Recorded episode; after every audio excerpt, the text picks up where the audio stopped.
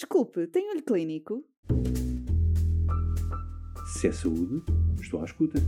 Atualidade científica para profissionais de saúde? Quero, Quero ouvir. ouvir. Olho Clínico, o seu podcast de discussão científica. Olá, bem-vindo a mais um episódio de Oncologia. Hoje sobre cancro do rim.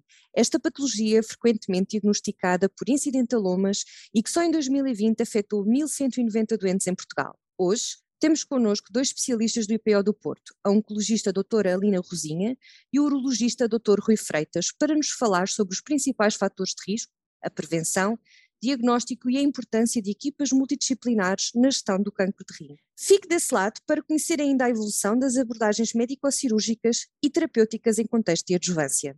Olá, Rui. Olá. Acho que, que, podíamos falar um bocadinho de cancro do rim, uma vez que temos tido algumas atualizações nas últimas, nos últimos meses, numa era em que, de facto, temos falado tanto acerca da, da prevenção, dos fatores de risco. Quando falamos de cancro do rim, uh, o que é que tu achas, uh, como abordar o doente quando ele nos questiona acerca da prevenção? Se existe algum tipo de alteração que ele possa fazer no seu estilo de vida para prevenir esta doença? Sim, o cancro de apesar de não ser uma neoplasia extremamente frequente, tem aqui esta incidência crescente dos últimos anos e, e vive-se realmente uma era de alguma preocupação com a prevenção e, e como posso tomar atitudes preventivas para diminuir o risco deste tipo de neoplasias.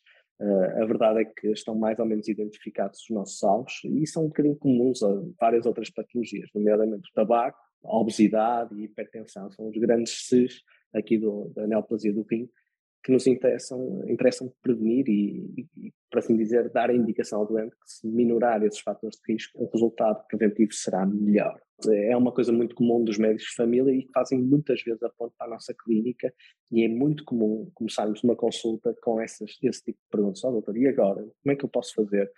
O que é que eu posso aconselhar aos meus filhos? Ou, ou assim, será que há aqui alguma preocupação latente da prevenção para, pensando nos elementos comuns da família, sim, é, é, por aqui que nós devemos incidir e traz um benefício pá, transversal a outras situações uh, globais da saúde, uh, não, não só oncológica. Muito bem. E quando o doente te chega à tua consulta, na maior parte das vezes procura-te porque já, já existe uma lesão suspeita ou porque existe alguma sintomatologia, não é? Que, que o leva a procurar um urologista. Exatamente. Como é que habitualmente tu abordas estes doentes numa fase inicial de diagnóstico? É assim, o doente chega-nos já, já com a chave, é? com a imagem. Um, e curiosamente a maior parte deles são os incidentalomas, portanto um, um achado acidental porque fez uma ecografia por uma, uma dor abdominal, uh, porque teve algum desconforto lombar e faz uma ecografia abdominal por meio de família e que levou à, à detecção do nódulo, que posteriormente é caracterizado em TAC e que nos dá o detalhe da lesão renal. Uh, isto corresponde à grande maioria dos casos, mais de 50% dos casos são assim detectados. Ok, há uma minoria, eh, que é aquela tríade conhecida, de dor no flanco, hematura e uma massa abdominal, mas isso corresponde a menos de 10% dos casos. Eh, o cancro do rim é sempre aquela doença muito heterogénea, nós falamos do nódulozinho, eles parecem todos iguais, mas de facto é uma doença bastante heterogénea e isso também leva a que quase 30% dos tumores eh, se exprimam eh, como um síndrome paraneoplásico, um efeito sistémico muito floreado, chamamos-lhe assim, numa fase inicial uh, da apresentação. São 30% e não é um número nada desprezível. Nós devemos contar com isso e explicar com alguma naturalidade ao doente uh, que isso é um achado típico do nódulo e que nós podemos, uh, por assim dizer, controlar a doença e controlar esse tipo de sintomatologia. Mas nem sempre realmente os nódulos renais são, são nódulos malignos, não é? Como, como, é que, como é que fazes a distinção, como é que fazes o estudo, não é? Exatamente. Pronto, isso é, obviamente, claro, isso é essencial. Cada vez mais a imagem dá-nos uma caracterização inicial. curiosamente, estamos no, numa era em que, pronto, aqui no carcinoma do rim devemos pensar, ok, um é um nódulo sólido, dois é uma lesão quística. Hum, e muitas vezes estamos a falar de lesões relativamente pequenas, com menos de 4 centímetros, que são até as mais frequentes, e este tipo situação cada vez mais vai passar do TAC, que era o exame que nós fazíamos eh, e usamos, na mesma, no, no estadiamento inicial, mas para a caracterização do, do nódulo sólido, mas passar para também uh, uma ressonância que é cada vez mais usada em lesões quísticas para a melhor caracterização. Nós sabemos que estas lesões pequeninas são, uh, pronto, na proporção clássica do rim, nós dizíamos que 90% dos nódulos renais eram malignos, 10% eram benignos, mas quando passamos para a pequena massa renal, a lesão com menos de 4 cm, essa estatística estica um bocadinho mais, há uma, proporção maior de benignidade. Daí que a imagem, para caracterizar, para antever os problemas, ajuda-nos que seja o mais definida possível. E tendo posto a imagem, depois temos que pensar, ok, e biópsia? Eh, é importante caracterizar. Não, Lina, nós trabalhamos numa, no IPO, nós vemos muito nódulo penal na sequência de um outro primário, não é? Aí é essencial biopsar, temos sempre que ter esse pensamento, biópsia, biópsia para caracterizar a lesão. Numa lesão quística isso é mais difícil, mas a pequena lesão quística tem um risco de malignidade maior ou de ser menos agressiva mesmo quando uh, falamos de doença maligna. Uh, e aí temos que ponderar. Uh, eu, eu, costumo dizer muitas vezes neste tipo de conversas que nós também falamos de medicina de precisão neste setting, ou seja, nós falamos em individualizar o tratamento, fazemos nós o cálculo do risco de malignidade e, e qual é o risco que o doente corre por exemplo, de uma estratégia de vigilância e quase como um alfaiate adaptar essa abordagem muito minuciosa às expectativas dos doentes, à comorbilidade do doente e pensando sempre que qualquer intervenção da nossa parte tem sempre um risco associado. E depois voltamos, nós, é? nós, nós dois trabalhamos num centro uh, pronto, altamente diferenciado no, no, tratamento de cancro e é muito importante isso, porque depois abre-nos portas, abre-nos portas de valências de, ok, de cirurgia minimamente invasiva, de técnicas ablativas. Nós podemos oferecer ao doente diferentes formas de tratar e que são muito uh, adaptadas ao próprio doente e às expectativas e às condições que ele tem. No fundo, um pouco como aquilo que fazes no, no tratamento sistémico. É? Nós vamos cada vez mais dirigir, ok, à doença básica, à patogenia do tumor. Exato. Não, não existe uma, uma abordagem standard para todos os doentes igual, deve ser obviamente adaptada a, ao tipo de doença que temos à frente, nomeadamente a dimensão, as comorbilidades do doente, mesmo, mesmo muitas vezes incluir o doente nessa decisão, não é? Numa vigilância uh, mais, mais periódica ou mais apertada versus uh, a passar logo para um tratamento cirúrgico ou ablativo, correto? Exatamente, exatamente. E é bom porque a ciência dá-nos, e cada vez mais este estudo em detalhe, dá-nos a tranquilidade para dizermos o que é melhor de facto para o doente. Ajudá-lo a decidir, participar nessa decisão é muito importante, conhecer.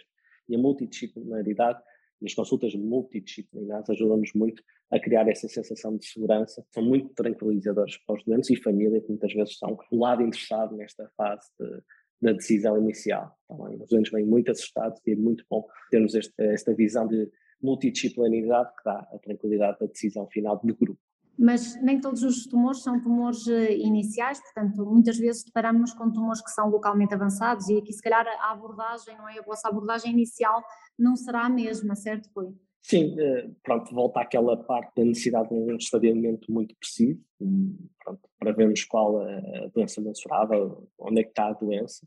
É uma doença muito expressiva, ou seja, uma massa renal muito grande, muitas vezes com alguma, muitas vezes não, algumas vezes com adenopatias associadas ou eventual uma metástase associada próxima e, e, nós temos que definir, ok, isto é extirpável ou não. Muitas vezes eh, o, o tumor de rim, como disseste bem, tem aquela progressão pela veia renal até à veia cava e os dentes vêm assustadíssimos porque acham que isso é uma progressão metastática e nós temos que fazê-los compreender que isso é tudo um contínuo do tumor e a caracterização nessa fase da doença ainda é mais interessante. Nós temos que fazer ressonância para delimitar bem o nível do trombo. Muitas vezes é preciso até fazer um ecocardiograma para ver eh, a extensão cardíaca destes tumores.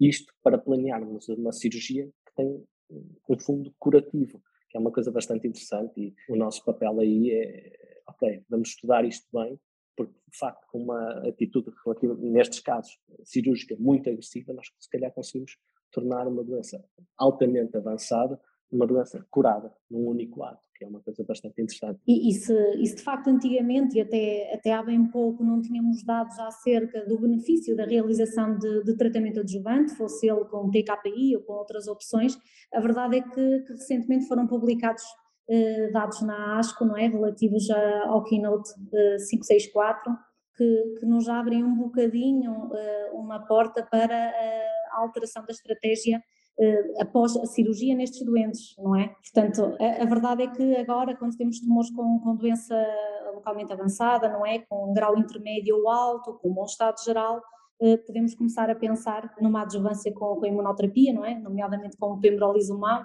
Os dados foram favoráveis e verificou-se de facto um benefício na, sobrevivência livre de, de doença uh, nos doentes que foram tratados com imunoterapia, não é? O, achas que este será um, um, um, futuro próximo? Eu acho que é um excelente passo. A comunidade médica, urológica e oncologia um, estava um pouco ansiosa por estes novos passos, porque de facto era um pouco frustrante não oferecermos mais nada aos doentes com um tumor localmente avançado, com uma vigilância mais apertada. E agora sim, temos aqui algo novo, nós sabemos que nem sempre estes doentes com esse tipo de vigilância. Estávamos só à espera do tempo e agora é muito mais gratificante podermos ter uma arma nova com resultados bem valorizáveis no ensaio e com um impacto importante na sobrevida livre de processão. Um, com, com, com pembrolizumab. Isto abre portas a, de facto, a novas áreas, uma nova, uma nova era na intervenção complementar adjuvante no tratamento do, do carcinoma de células renais uh, localmente avançado. Foi excelente então, Rui, falarmos aqui um pouco acerca da doença mais localizada, mas uh, de facto sabemos que há muitos doentes que nos aparecem uh, já com doença localmente avançada, metastizada, e portanto cerca de um terço dos nossos doentes já vão uh, ser submetidos a tratamento sistémico paliativo. E mesmo daqueles que, de facto são tratados, uh, submetidos a uma nefrectomia, sabemos que cerca de um terço deles acabam por desenvolver doença metastizada. Portanto, lanço-te o reto para hoje falamos da doença localizada, no próximo episódio então falarmos sobre a doença avançada. Até breve. Se é saúde, estou à escuta. Atualidade científica para profissionais de saúde? Quero, Quero ouvir. ouvir. Olho Clínico, o seu podcast de discussão científica.